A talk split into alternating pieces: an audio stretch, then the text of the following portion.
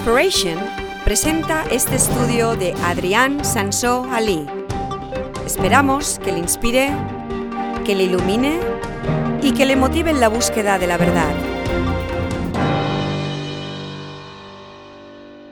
Tengo el cometido recientemente de parte de Dios en los últimos meses y seguirá también para unos meses más, el cometido de hablar de temas muy, muy, muy actuales. Como habréis dado cuenta recientemente con mi serie acerca del sexo. Entonces, eh, tengo malas y buenas noticias para hoy. Las buenas noticias es que no voy a hablar de sexo. Las malas noticias es que voy a hablar de política. Pero no os preocupéis porque vamos a estudiar la Biblia.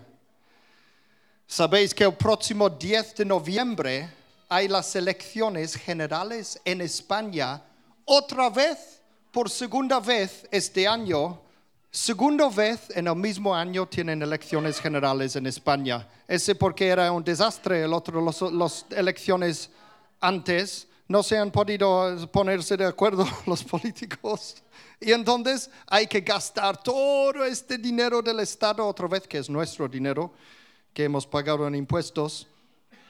Y, uh, y todo el rollo, toda pérdida de tiempo y todo esto otra vez hacer elecciones. Yo nunca he hablado del tema de la, de la política.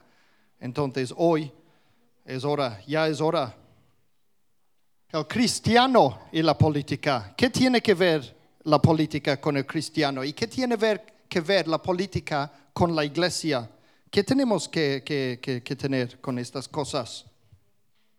Porque algunos dicen, oh no, la política, yo quiero saber de Jesús, quiero saber de Dios y la Biblia, no de la política. Pues sabéis que Jesús hablaba de la política.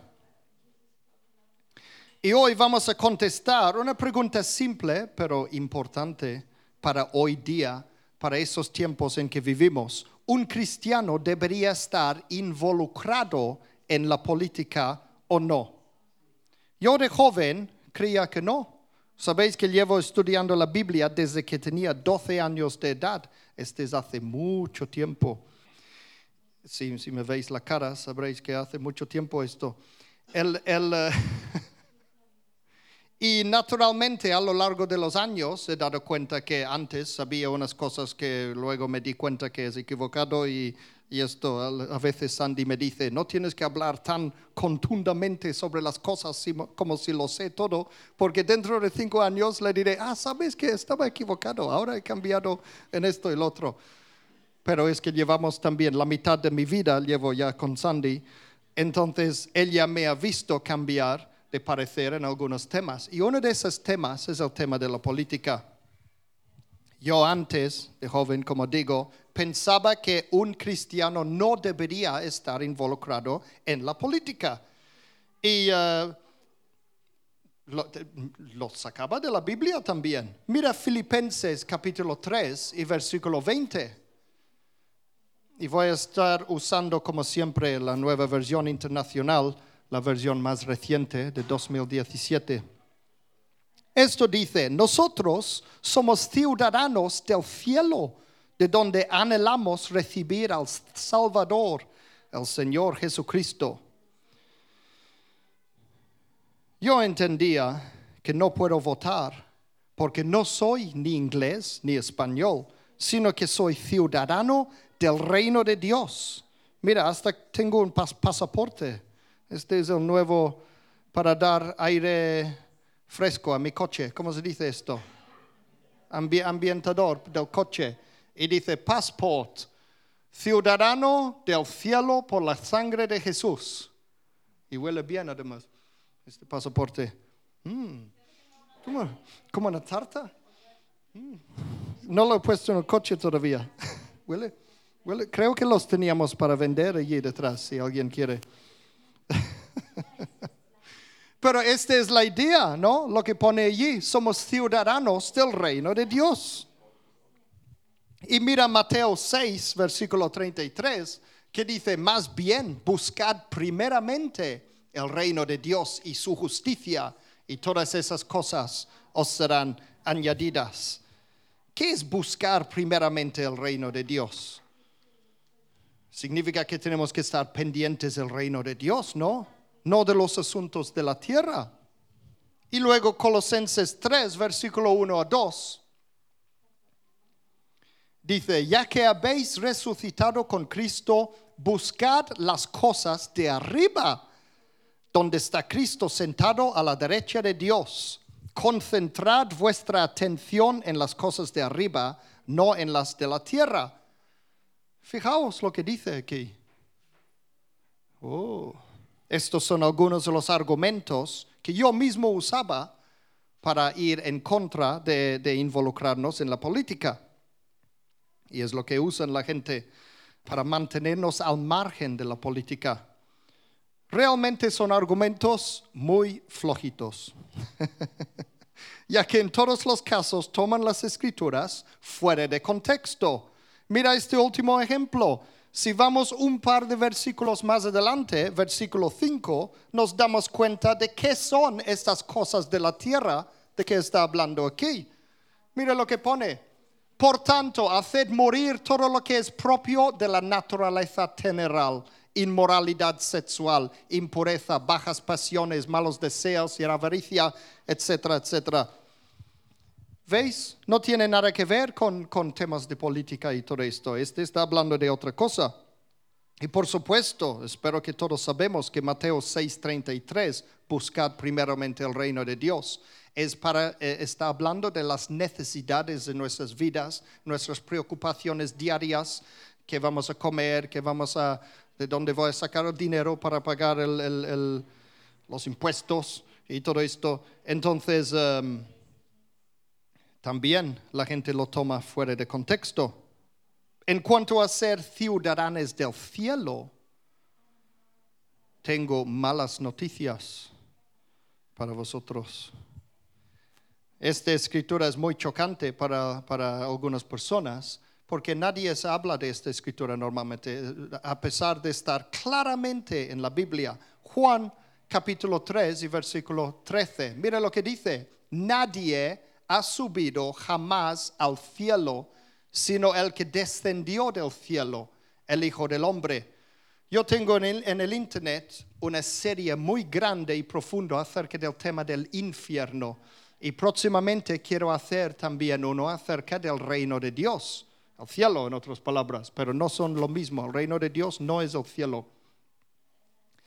La verdad es que nadie, nadie va, sabéis que, la tradición cristiana dice que al morir inmediatamente vas a ir al cielo o vas a ir al infierno a estar, a estar eh, torturado para toda la eternidad y todo eso. Nada de esto es la verdad. La Biblia no dice nada y nada y nada de ir ni al cielo ni al infierno después de morir directamente. Es larga historia y como digo, la, parte del infierno ya lo he contado y pronto, en unos meses, cuando he acabado con los temas actuales que he dicho, voy a hacer una serie acerca del reino de Dios. Pero por el momento tenéis que creer, no a mí, creerle a Jesucristo cuando Él ha dicho, nadie ha subido jamás al cielo. ¿Y sabéis por qué? Porque el cielo viene a la tierra. Y muchos pueden pensar, a ver, a ver, seguro que los que no habéis oído esto antes estáis pensando, a ver, las escrituras que estáis, que, que, pensáis, a ver, estas escrituras que habla del cielo, de que vamos a ir al cielo, y esto, un ejemplo de esto es Juan 14, versículos 2 a 3. En el hogar de mi padre hay muchas viviendas. Si no fuera así, ya os lo habría dicho. Voy a prepararos un lugar. Y si me voy y os lo preparo, vendré para llevaros conmigo. Así estaréis donde yo esté. Muchas traducciones hablan de mansiones, por ejemplo, y luego lo, habéis oído muchos sermones que la gente dice, tenemos que ser buenos cristianos porque tendremos mansiones cuando vamos al cielo. Nada de esto tiene nada que ver con la verdad. Lo siento. La verdad es mejor, de hecho, es mejor. Pero mansiones es mala traducción. Aquí en la nueva internacional versión más reciente lo, lo, corregido. Pero fijaos que en este pasaje Jesús no dice la palabra cielo, no está hablando del cielo aquí.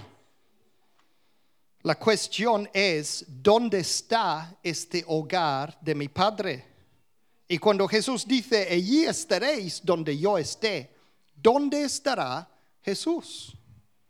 La respuesta está en Apocalipsis 21, versículos 2 a 3. Versículos 2 a 3 dice, vi además la ciudad santa, la nueva Jerusalén, que bajaba del cielo. ¿Veis? Bajaba del cielo procedente de Dios. Preparada como una novia hermosamente vestida para su prometido. Oí una potente voz que provenía del trono y decía, aquí entre los seres humanos está la morada de Dios. Acampará en medio de ellos y ellos serán su pueblo. Dios mismo estará con ellos y será su Dios. Entonces, la realidad es que el cielo va a bajar hasta la tierra. Lo que antes era el jardín de Edén en la tierra y luego hubo, bueno, toda una serie de problemas, como sabemos que y la humanidad acabó mal, va a ser arreglado al final y toda la tierra será convertido en una especie de jardín de Edén, en el paraíso. Este es una historia fantástica, como digo, voy a hacer una serie acerca de esto pronto, si Dios quiere. Uh, entonces, antes de esto incluso sabemos que Jesucristo volverá a la tierra. Sabéis que Jesucristo va a literalmente conquistar la tierra como rey de reyes. Y aquí leemos un, trocito de esto en Apocalipsis 19, unos, un par de capítulos antes. Apocalipsis 19 y versículo 16 está hablando de Jesús y dice, en su manto y sobre el muslo lleva escrito este nombre, Rey de Reyes y Señor de señores. Ahora yo os pregunto, ¿qué es un rey? Hoy en día un rey no hace nada. el que manda en el país es el presidente o el primer ministro o alguien así. Pero sabéis que antiguamente era el rey el gobernador del país. Los reyes eran los, los más grandes, los más no sé cómo se dice en español lo que estoy pensando. A ver. Sabéis que Jesucristo es el Rey de Reyes y va a volver a la tierra para literalmente conquistar la tierra y será entonces literalmente y visiblemente el gobernador de la tierra. Y ahí en Apocalipsis 19, 11 a 21 podéis leer esto luego, no hay tiempo para repasarlo ahora, pero está en el capítulo 19 todo este conquista y luego hay indicios también, hasta en el Antiguo Testamento hay profecías acerca de esto. Y ahora la parte más chocante. Apocalipsis capítulo 2 es donde aparece esto, versículos 26 a 27. Mira lo que pone al que salga vencedor y cumpla mi voluntad hasta el fin, le daré autoridad sobre las naciones, así como yo la he recibido de mi Padre, y él las gobernará con puño de hierro, las hará pedazos como vasijas de barro. Ahora ese puede parecer duro, ¿no? las hará pedazos. Eh, estos son dichos en, eh, griego y en hebreo, que viene del hebreo originalmente, eh, que tiene que ver con lo haremos fuerte, con fuerza, con rectitud y todo esto. Pero fíjate lo que dice, fíjate lo que dice. ¿Quién es que va a, a tener autoridad sobre las naciones? ¿Quién es que va a gobernar a las naciones? En la tierra, literalmente, físicamente. ¿Quién? Nosotros no vamos a estar sentados en nubes con arpas y alas cantando para el resto de la eternidad. Según la Biblia, vamos a estar aquí mismo en la tierra como una especie de superhéroes. Estoy dando todo el, el resumen de mi futuro serie acerca del reino de Dios. Como superhéroes inmortales y todo esto, y vamos a ser los gobernantes de la tierra. Y habrá humanos todavía viviendo en la tierra como ahora y, todo. Es increíble esto. Es lo que, es lo que se llama el milenio, lo que muchos habéis oído, segu- seguro, ¿no? Esto de milenio. Mil años dice que va, va a durar esto. Y después eh, más cosas, mucho más exagerados. Entonces, ahora si vuelvo a la pregunta original, ¿un cristiano debería estar metido en la política o no? ¿Tiene algo que ver la política con las iglesias y con lo que hablamos en la iglesia y enseñamos? Pues yo diría que sí. Nosotros vamos a ser gobernantes de la tierra. Imagínate. Voy a saltar un capítulo más, más ah, adelante al Apocalipsis 3, versículo 21. Aquí también dice, al que salga vencedor le daré el derecho de sentarse conmigo en mi trono, como también yo vencí y me sentí, senté con mi Padre en su trono, que es Jesucristo hablando aquí, por supuesto. Interesante.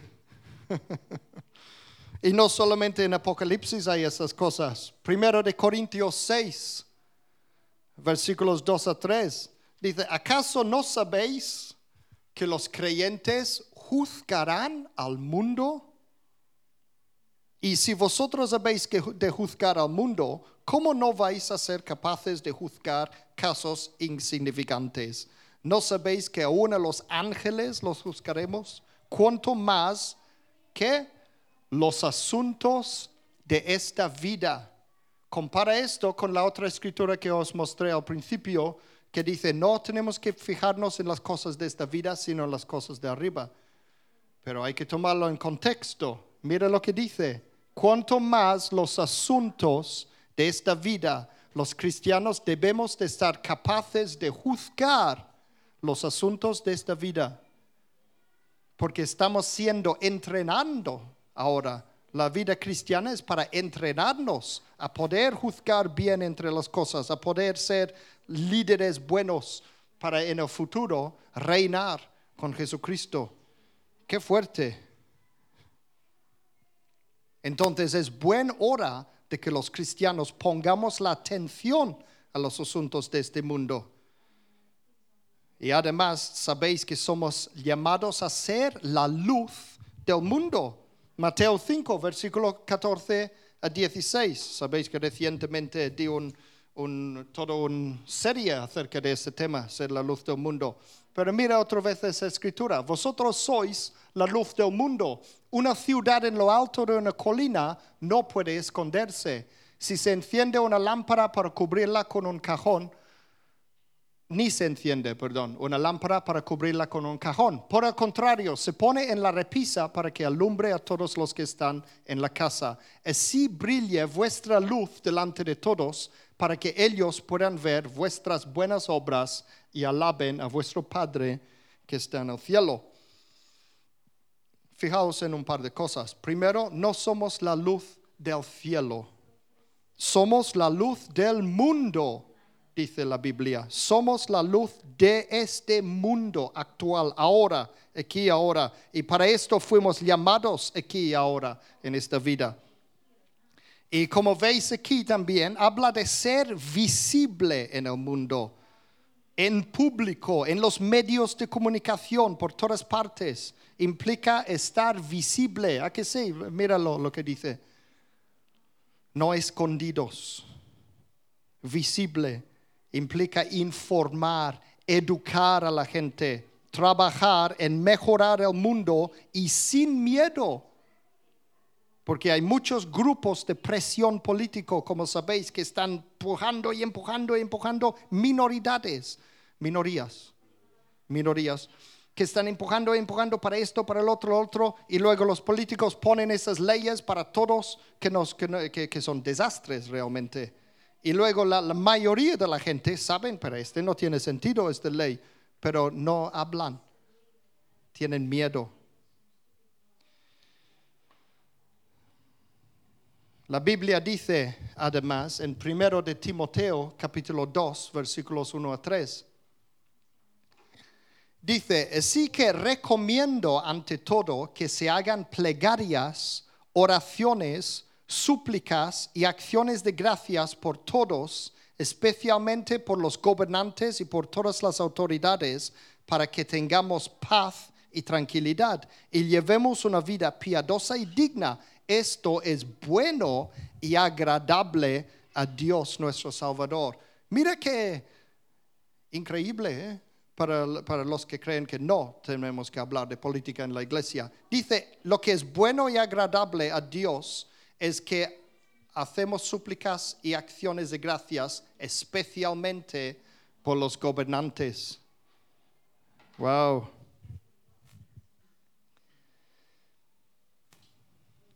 Y dice, para que podamos vivir en paz y tranquilidad. Es verdad. Sabéis que un gobernante sabio produce paz y tranquilidad en su pueblo. Incluso el mismo Padre nuestro contiene esa parte importantísimo. Mateo 6, versículo 10, que dice, hágase tu voluntad en la tierra como en el cielo. Hágase tu voluntad en la tierra como en el cielo.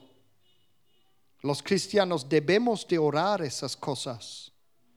Pero luego tengo otra pregunta. ¿Cómo se va a hacerse realidad esto? Si vamos orando para que una buena persona de Dios gobierne con temor a Dios, ¿quién es el que va a ser gobernante?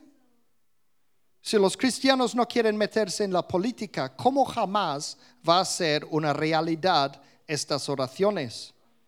Sabéis que Dios contesta las oraciones a través de las personas. Si lo pensamos, el mismo hecho de que estoy aquí ahora hablando de ese tema de la política, es una prueba de que Dios está contestando esta oración. Hágase tu voluntad en la tierra, allí fuera, aquí en la tierra, como en el cielo. Somos nosotros los cristianos que tenemos la responsabilidad de mejorar nuestra sociedad. Mira otra cosa, Apocalipsis 20, versículo 6. Dichosos y santos los que tienen parte en la primera resurrección. La segunda muerte no tiene poder sobre ellos, sino que serán sacerdotes de Dios y de Cristo y que reinarán con él mil años. Otra vez, este es algo físico aquí en la tierra. Somos nosotros los que ahora en esta vida somos cristianos los que vamos a resucitar en la primera resurrección. Esa es una larga historia que también tengo que hablar otro día. Y vamos a reinar como gobernantes en la tierra. Entonces yo diría que es hora de que empecemos a prepararnos para este trabajo. Vuelvo otra vez a Timoteo. Segunda de Timoteo, capítulo 2, versículos 11 a 12. Mira lo que dice, si morimos con Él, hablando de Jesucristo, también viviremos con Él. Si resistimos, también reinaremos con Él otra vez. Vamos a reinar. Algunos dirán, no, yo prefiero estar sentado en una nube cantando y, y no haciendo todo este trabajo sucio. No será un trabajo sucio en el futuro, será un trabajo maravilloso Maravilloso, porque nuestro jefe será Jesucristo, que directamente será el Señor de señores y el Rey de reyes en la tierra. Nada de países luchando los unos con los otros y todo esto, y Irán con sus bombas nucleares que quieren hacer y quieren quitar a Israel del medio y todo esto, y Rusia y Estados Unidos y no sé qué, Corea del Norte y todo esto. Todos serán ¡bof! Aplastados por Jesucristo cuando Él vuelve. Todo el mundo entero. Y luego reinaremos con Él. Parece duro, pero estoy hablando en, en, términos militares de lo que aparece en la Biblia. Está hablando en términos militares esto. Entonces, fijaos que este pone esta escritura. Si resistimos, también reinaremos con Él. ¿Qué es lo que tenemos que resistir? ¿Resistir a qué? Para empezar, podemos resistir a todo el, ahora voy a, he escuchado eh, discursos de políticos recientemente, entonces voy a hablar con su lenguaje. Podemos resistir a todo el vómito ideológico de perversión sexual que los gobiernos actuales nos quieren hacer tragar. Estoy, estoy aprendiendo a hablar con un político, ¿veis? Y todo lo demás que va directamente en la cara de todo lo que es bueno y santo. Resistir a la maldad que hay. Resistir. Ahora, este sí que tenemos que darnos cuenta de algo. Es verdad que la Biblia nos manda esto en Romanos 13.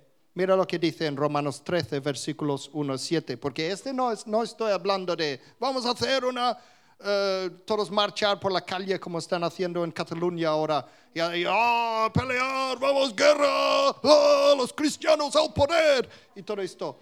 Nada de esas tonterías. Mira Romanos 13, versículo 1 al 7 dice, todos deben someterse a las autoridades públicas, pues no hay autoridad que Dios no haya dispuesto, así que las que existen fueron establecidos por Él. No significa que Dios es el que elige, que vota para quién, quién va a ser presidente y todo esto. ¿eh? Está hablando la autoridad en general viene de Dios. Dios es el Dios de la autoridad. Todo lo, lo que uno puede alzarse sobre otro es porque se está acercando a la autoridad de Dios o intentando. Es una larga historia, pero sigue, seguimos. Este no es el punto que quiero dar. Versículo 2. Por lo tanto, todo el que se opone a la autoridad se rebela contra lo que Dios ha instituido. Los que sí proceden recibirán castigo, porque los gobernantes no están para infundir terror a los que hacen lo bueno, sino a los que hacen lo malo. ¿Quieres liberarte del miedo a la autoridad? Haz lo bueno y tendrás su aprobación, pues está al servicio de Dios para tu bien. Pero si haces lo malo, entonces debes tener miedo. No en vano lleva la espalda, la espada, pues está al servicio de Dios para impartir justicia y castigar al malhechor. Entonces, supuestamente las autoridades son para el servicio de Dios, en el sentido de que tienen que imponer el orden Sabéis que Dios es un Dios de orden frente al caos. Y cuando no hay orden, cuando no hay un gobierno fuerte y estable que impone el orden, entonces hay caos. Todo lo que es caos va en contra de Dios. Lo que es orden es de Dios. Y este está hablando aquí, cuando, veis esas cosas que dice están al servicio de Dios, etc. a ver, entonces, versículo 5. Así que es necesario someterse a los... ¿Dónde estoy? Estoy aquí, ¿no? Vale. Así que es necesario someterse a las autoridades no solo para evitar el castigo, sino también por razones de conciencia. Por eso mismo pagáis impuestos, pues las autoridades están al servicio de Dios, dedicadas precisamente a gobernar. Pagad a cada uno lo que le corresponda si debéis impuestos, pagad los impuestos. Si debéis contribuciones, pagad las contribuciones. Al que debáis respeto, mostradle respeto. Al que debáis honor, rendidle honor. Mira cuánta gente hablan siempre y vemos los, chistes y de todo en contra de los presidentes del gobierno y todo esto y cada cosa y hablando mal de él. ¡Ah! Tan malos esta gente y todo eso. Mira todo lo que dicen de Trump, por ejemplo, en los Estados Unidos, con la cara que tiene él, y le, ponen cada, foto feo allí con chistes y, todo. Aquí dice, hay que rendir honor por el simple papel que, tienen, la responsabilidad que tienen esas personas.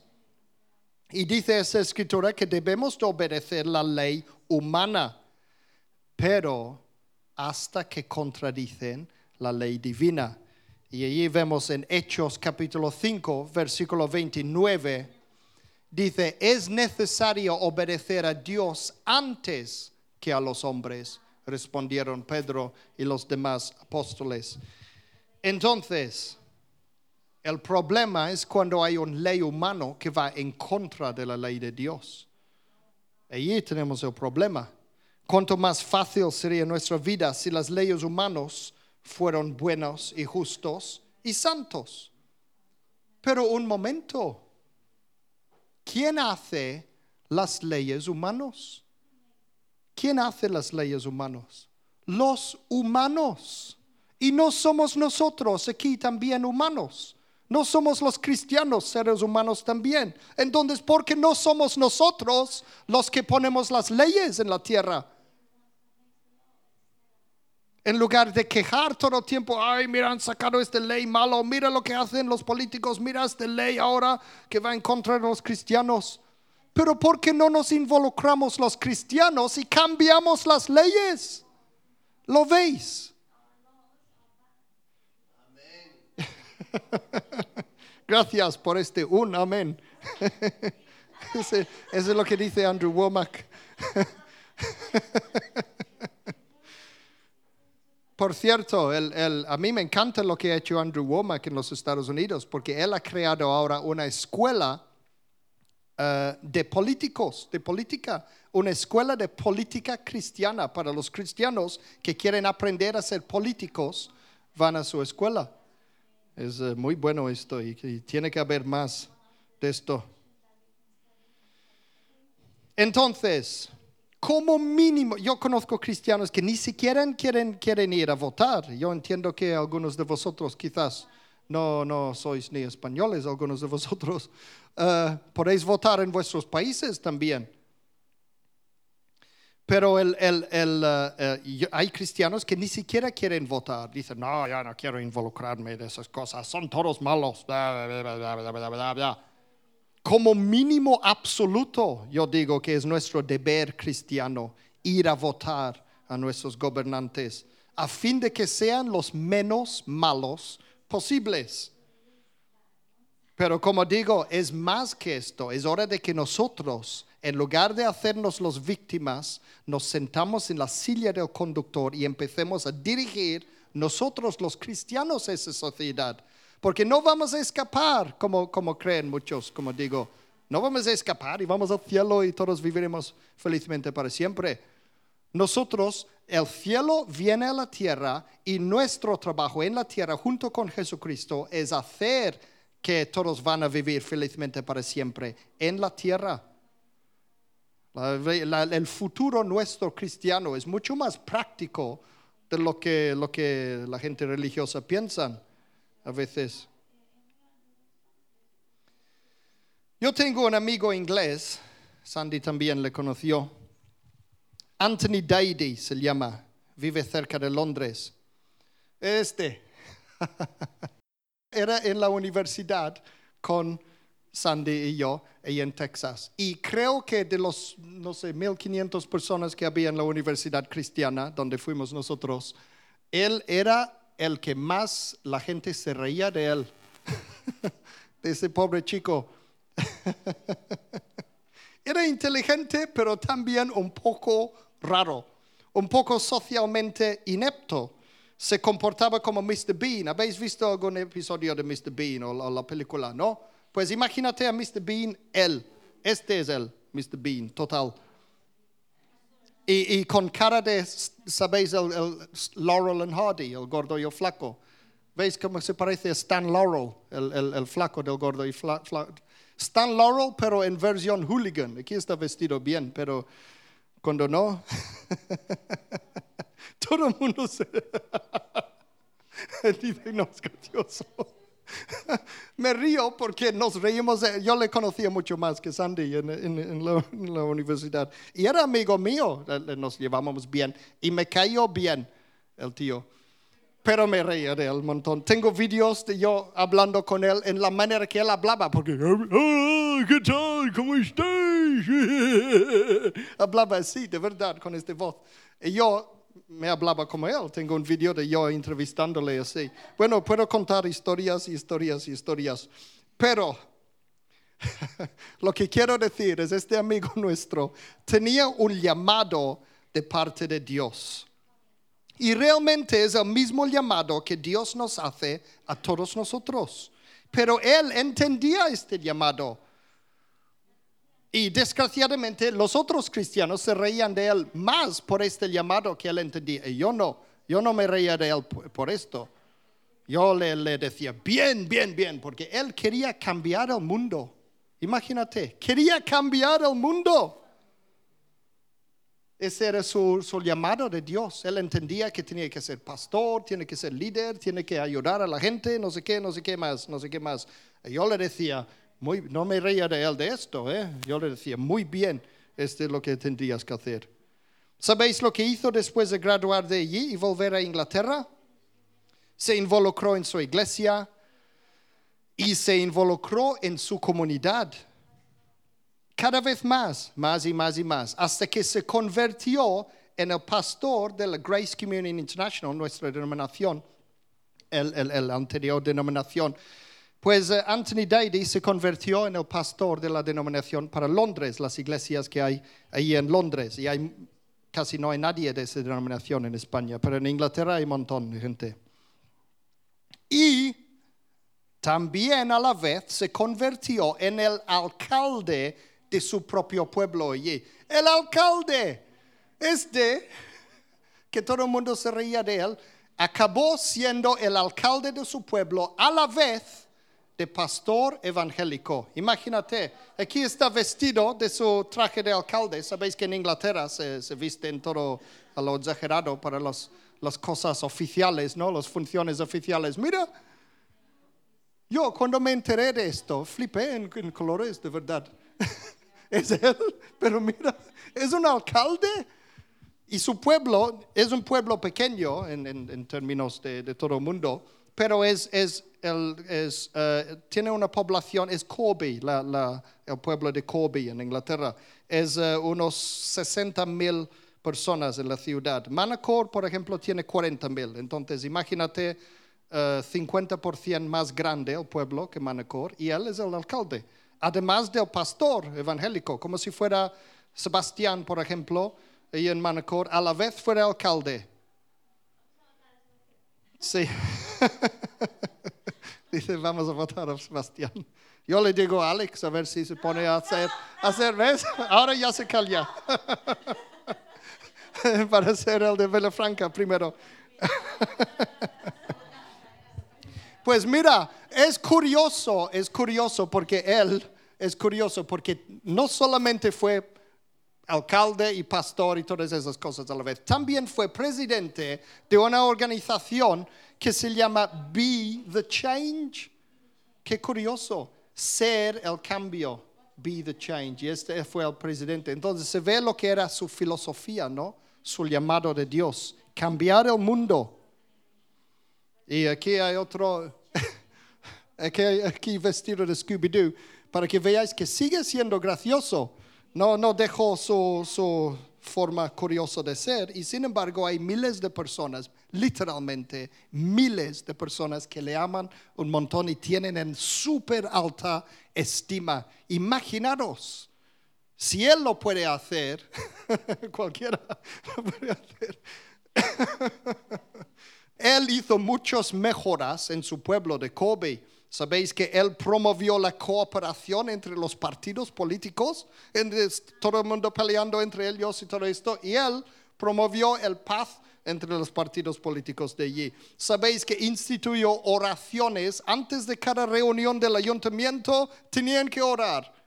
Imagínate, por orden de él. Ya se pone el mundo en orden el tío. Este es establecer el reino de Dios en la tierra, es extender el reino de Dios en la tierra.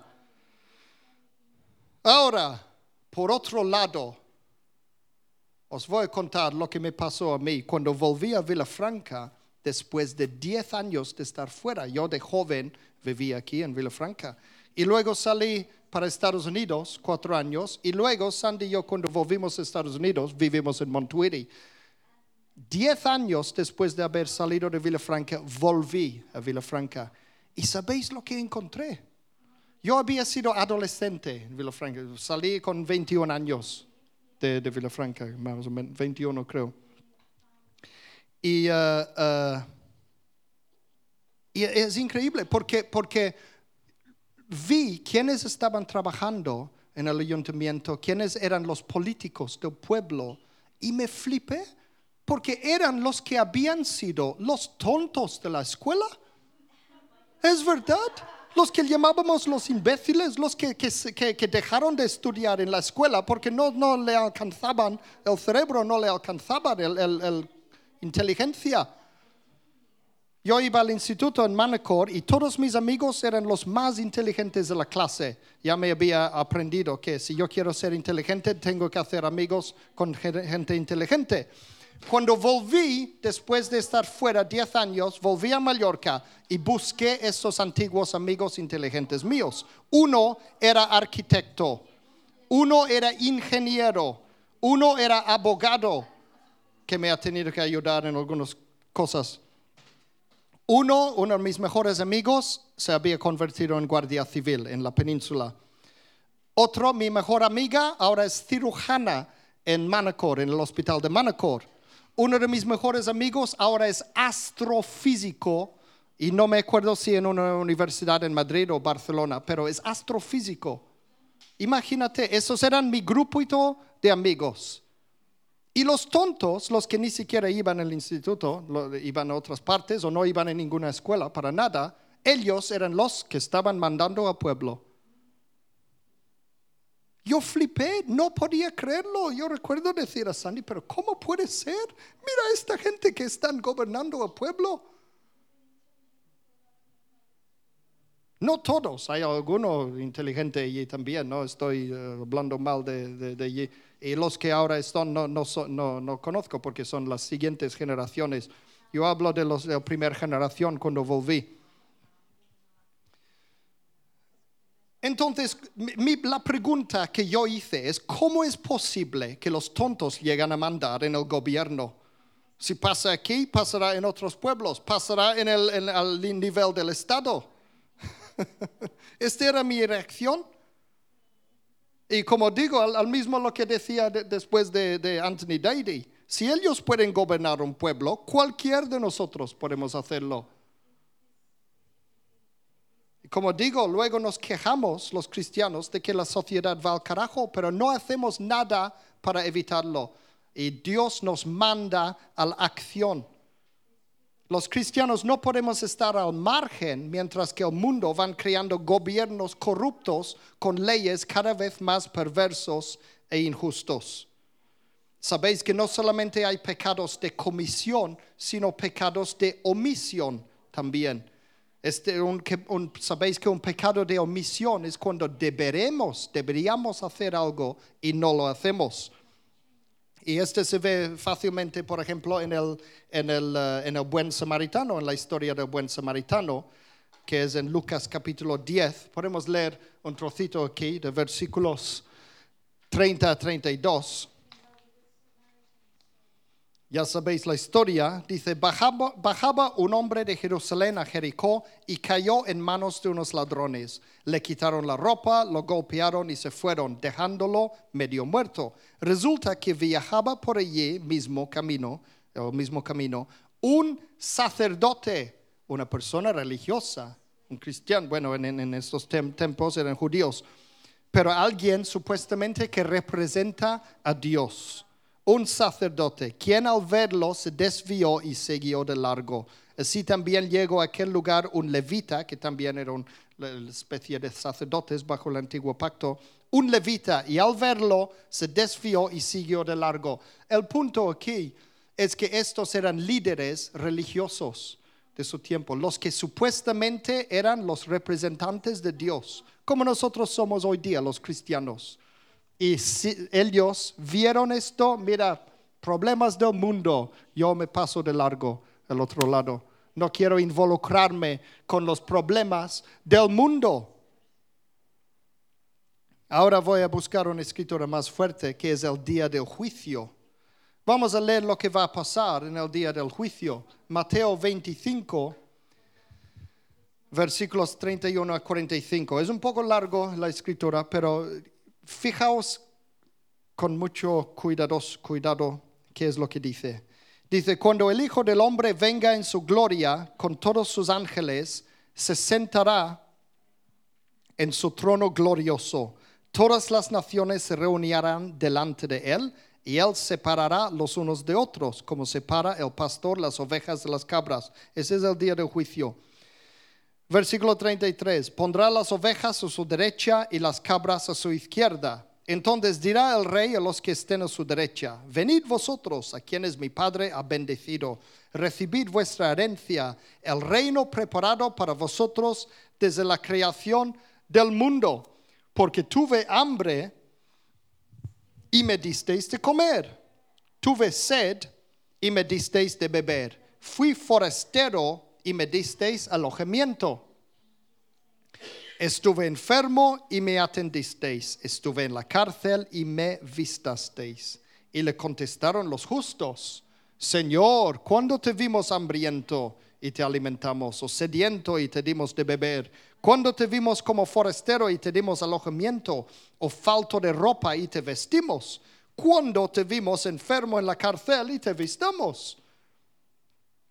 El rey les responderá, os aseguro que todo lo que hicisteis, y esta es la parte importante, por uno de mis hermanos, aun por el más pequeño, por mí lo hicisteis. Después dirá a los que están a su izquierda, apartaos de mí, malditos, al fuego eterno preparado para el diablo y sus ángeles, porque tuve hambre y no me disteis nada de comer, tuve sed y no me disteis nada de beber, fui forastero y no me disteis alojamiento, necesité ropa y no me visteis, estuve enfermo y en la cárcel y no me viste, visitasteis. Ellos también le contestaron, Señor, ¿cuándo te vimos hambriento, sediento? O como forastero o necesitado de ropa o enfermo o en la cárcel y no te ayudamos. Él les responderá, responderá. Os aseguro que todo lo que no hicisteis por el más pequeño de mis hermanos, tampoco lo hicisteis por mí. Y ya sé que aquí está hablando definitivamente a los cristianos. Es bueno ayudar a los cristianos y servirnos los unos a los otros cosa que es imposible hacer si no vas a la iglesia. Y por eso hay mucha gente que no van a ninguna iglesia y dicen que son cristianos. Y yo digo, es imposible. Si no estás con otros cristianos, no puedes ser cristiano, porque hay miles de escrituras en la Biblia mandándonos a ayudarnos los unos a los otros como cristianos. Pero ese es otro tema. Aquí también, eh, si entendemos realmente el amor de Dios, que explica, especialmente vemos bajo el nuevo pacto y cómo funciona el nuevo pacto y todo el plan de Dios, podemos extender esto y decir, bueno, en alguna manera, todos los humanos son esos pequeños de que Jesús habla. Entonces, imagina tú el día del juicio y Jesús te pregunta, ¿por qué dejaste que el malvado llegara al poder cuando tuviste la oportunidad de votar por el partido contrario. Imagínate, tenemos el derecho y el deber de votar para los gobernantes de nuestros países. Sabéis que es un privilegio que casi nadie ha tenido nunca en la historia. Es una oportunidad que no debemos de desperdiciar. Yo creo que si los, imagínate que los discípulos de Jesús, los apóstoles, y alguien viene y dice, ahora dice el emperador romano que podéis votar quién va a ser el siguiente emperador. ¿Qué hubieran hecho ellos? Jolines, ¿qué hubieran hecho? vale, espero que al menos os he animado a ir a votar como mínimo. Y entonces, para terminar, solo un par de puntos acerca de cómo debemos de votar y para quién yo no puedo decir a nadie para quién tienen que votar. Pero sí que puedo avisaros de que es peor votar equivocadamente, equivocadamente. Es peor votar equivocadamente que no votar. ¿Os dais cuenta? Si tú votas por el malo, tendrán que tener dos votos el bueno para ganar a tu voto malo. Entonces hay que tener cuidado con esto. Pero hay cuatro puntos que he puesto ah, que nos puede ayudar en eso, a tener presente a la hora de votar. Para terminar, quiero deciros esos cuatro puntos a tener en presente, tener presentes a la hora de ir a votar. Primero, nadie es perfecto, ni siquiera tú. No sirve el argumento de muchos cristianos que, bueno, como que todos los pretendientes al gobierno son malos, no voy a votar para nadie. No se trata de votar a alguien perfecto. El único gobernador perfecto que habrá en la tierra es Jesús cuando Él vuelve. Hasta entonces hay que hacer lo que se pueda. Se trata de evitar un mal peor de lo que podría ser. Elegir el menos malo entre los humanos. Fíjate el- lo último, sabéis que el año que viene, 2020, otra vez habrá las elecciones generales en Estados Uni- Estados Unidos. Estuvimos allí cuando hubo las elecciones anteriores. Cuando tenían que votar, había dos solamente. Aquí en España hay muchos para votar, muchos partidos. Allí solo hay dos partidos. Había Trump y Hillary Clinton. Y los dos eran malos. Todo el mundo, ah, mira qué vamos a hacer.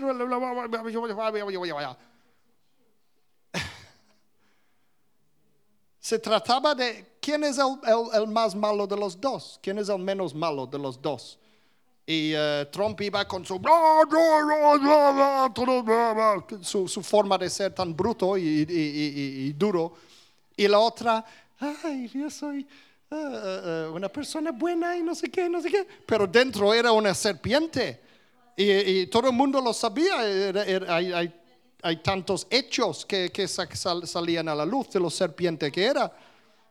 Entonces tenían que votar en- en- de, de- de el, el menos mal entre los dos. Y, y en mi opinión personal, creo que votaron el menos mal de entre los dos. Y, eh, y luego lo que vemos a partir de entonces, todo el mundo quejando, ah, mira el malo, malo, malo de Trump, malo Trump. Él no hizo nada diferente después o, o- antes de ser votado. Él- lo que pasa es que la gente, la gente es así, o sea, los propios estadounidenses son los que votaron a él y luego se quejan. Entonces, nadie es perfecto. Hay que saber esto, nadie es perfecto. Hay que elegir, no hay que elegir el bueno, si no hay bueno, hay que elegir el menos malo de los dos, ¿vale? Vale. Segundo, cuidado con las apariencias. Lo que he dicho este ejemplo ahora mismo es perfecto. Vemos los pósters por todas partes y unos candidatos son más guapos que otros. Tanto los pósters son más bien hechos como las caras de las personas. Esto no es un concurso de belleza que estamos votando. Y no solo hay que tener cuidado con sus caras, sino cuidado con sus palabras, que pueden sonar dulces y bonitos, pero son palabras vacías y engañosos. Y hay muchas escrituras en la Biblia. Puedo hacer un sermón entero acerca de, de todas esas escrituras en Proverbios, por ejemplo. Cuidado con las palabras engañosas y todo esto. No hay tiempo, pero, pero seguro que habéis oído algunas de esas escrituras ha habido muchos líderes malvados que eran muy carismáticos, con don de lenguas en el sentido humano, lo que dicen don de lenguas, don de gentes, ¿no? Hasta Hitler era así en su país. Todo el país le adoraban a Hitler y mira lo que hizo él. Cuidado, hasta el anticristo será alguien así. Entonces, ten cuidado que no votes al anticristo. Cuidado con las plantas. Y, eh, bueno, número tres, no creas lo que oyes en los medios de comunicación. La gente más mayor tiene peligro de, de- de esto. ¿Sabéis por qué? Porque venimos de un tiempo en que antes, en los tiempos antiguos, lo que salía en las noticias y todo era fiable. Ahora en el siglo XXI tenéis que tener presente que no es fiable lo que sale en las noticias, las propias noticias. Mira un ejemplo, mira lo que está pasando ahora mismo en Barcelona. Mira toda esa gente, ¡ah! toda la gente sale en la calle y, se están matando los unos a los otros y todo esto. Vale, ¿quién son los buenos y quién son los malos en toda esta pelea? Ah, depende de qué noticias miras. Depende de qué periódico lees, depende de qué canal pones en la televisión, porque unos canales mostrarán gente de la calle pegando y matando a las policías. Otros canales mostrarán policías pegando y matando a gente de la calle. Está pasando las dos cosas y es una batalla. Entonces lo que muestran es desde su punto de vista, según su partido político. ¿Lo veis? No creáis lo que oéis en los medios de comunicación. Fake news, noticias malas. A propósito lo hacen malo. Sí, Facebook, YouTube, todo esto son, son chorradas. Eh, Para, puedes poner tu cara y yo pongo fotos de mí con mi saxofón y esto para venderme como saxofonista. Pero, pero, pero no, no miráis esas cosas para noticias, para noticias. Ah, ya está. Pues hay que buscar los hechos. Los hechos. Mira lo, que realmente hay, los números, los, hechos. No sé qué, cómo más decirlo. Y cuidado con las palabras también. Bueno, mira esto. La, la última. Vota según la Biblia, no según tus gustos. A mí me choca cada vez porque, porque um, yo me encuentro un montón de veces con otros cristianos que dicen, sí, tienes razón, tenemos que ir a votar los cristianos. Están todos de acuerdo en que los cristianos se deben de involucrarse en la política y luego van y votan para los malos. Los malos según la Biblia. Los que van en contra de las leyes de la Biblia. Mientras que hay otro partido político que van a favor de las leyes de la política. Es increíble esto. Yo digo, ¿cómo es posible? No tenemos que, no, no tienes ningún derecho a votar según tus gustos. Como cristianos debemos de votar según la Biblia. Somos embajadores. Ese es un, una, no, no he usado esta escritura, creo, al fin- al final. Pero sabéis la escritura muy importante. Somos embajadores del reino de Dios. Entonces, nosotros representamos a Dios, somos sus representantes, representamos lo que Dios quiere, no lo que nosotros queremos. Hay que abrir la Biblia y compararlo con el programa electoral de cada partido, lo que ellos mismos dicen que quieren hacer. Coger a todos aquí ¿Qué dicen ellos? ¿Qué dicen ellos? ¿Qué quieren hacer? ¿Qué quieren hacer? ¿Qué quieren hacer? Y en, sus escritos, los propios partidos, leer entre las líneas, quitar al medio todas esas palabras bonitas, pero vacías, justicia social, igualdad. Queremos igualdad, pero igualdad de qué? Unos quieren igualdad de cosas malas, otros quieren igualdad en el sentido bueno. Entonces, ¿qué significan esas palabras? Quita todas esas palabras bonitas y busca los hechos. ¿Qué leyes quieren poner? ¿Qué leyes? En términos prácticos, ¿qué significa realmente lo que están diciendo? Y abre la Biblia, compáralo con la palabra de Dios. Como digo, puede parecer muy bonito lo que cada todos son muy bonitos lo que dicen. Queremos hacer esto y lo otro, lo otro. Todo muy bonito, muy bonito, muy bonito. Pero son palabras vacíos. Busca la palabra de Dios. ¿Qué dice? ¿Vale? ¿Qué es lo importante para Dios? ¿Qué dicen los mandamientos de Jesús bajo el nuevo pacto? Y un ejemplo para mí que es facilísimo, facilísimo. Si todos los candidatos al, al- gobierno apoyan el aborto y un solo candidato va en contra del aborto, ¿sabéis lo que es el aborto según la Biblia? Es el asesinato en sangre frío de tu propio hijo. Entonces, si uno de los partidos políticos va en contra del aborto y todos los demás a favor del aborto, ¿para quién votamos? Este. ¿Os dais cuenta? Allí mismo podemos parar. Está claro, según la ley de Dios, a quién tendríamos que votar. ¿Qué es lo importante para Dios? ¿Qué es lo importante para Él? A Él es importante proteger a los inocentes y tengo enseñanzas acerca de esto en el Internet. ¿Vale? No estamos votando personas, estamos votando ideologías y creencias. Olvídate de las personas, olvídate de la persona misma, quítate. Pon la, la- la- lo- mira lo que ellos representan. Estamos votando ideologías y creencias. Un partido político que apoya la matanza de niños inocentes por sus propios padres es un partido malvado. Otro ejemplo, un partido político que apoya la castración de los niños porque sus padres quieren que sean niñas, es un partido malvado. Según la Biblia, es un partido malvado. ¿Sabéis que esos niños tienen 19 veces más probabilidades de suicidarse después de los otros, si un niño dice, oh, yo quiero ser niña, y, los padres dicen, cállate, eres un niño, como Dios te ha hecho, te aguantas y ya está. Ahora no, ahora los, gobiernos vienen y dicen, ah, vamos a mutilársele, castrarle, ponerle todo cosas, de, cosas raras para intentar cambiarle. Este niño va a suicidarse con mucho más probabilidad que el otro, 19 veces más probable.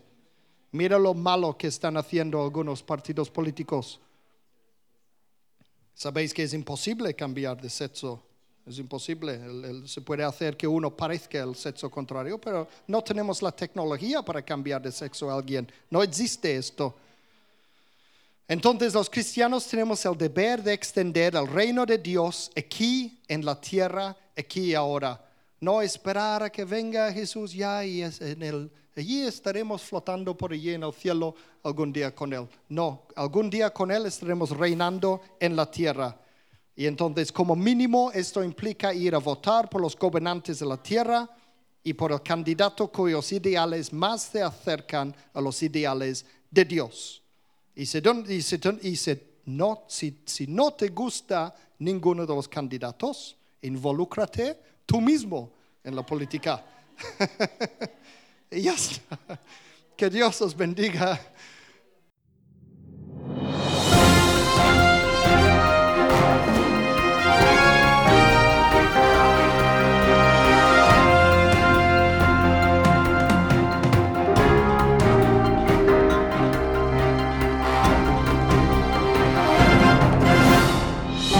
Así concluye este mensaje. Confiamos que le haya bendecido y que le haya inspirado a continuar la búsqueda de la verdad. Para más información, visita nuestra web www.singspiration.es. Gracias por apoyar esta obra social.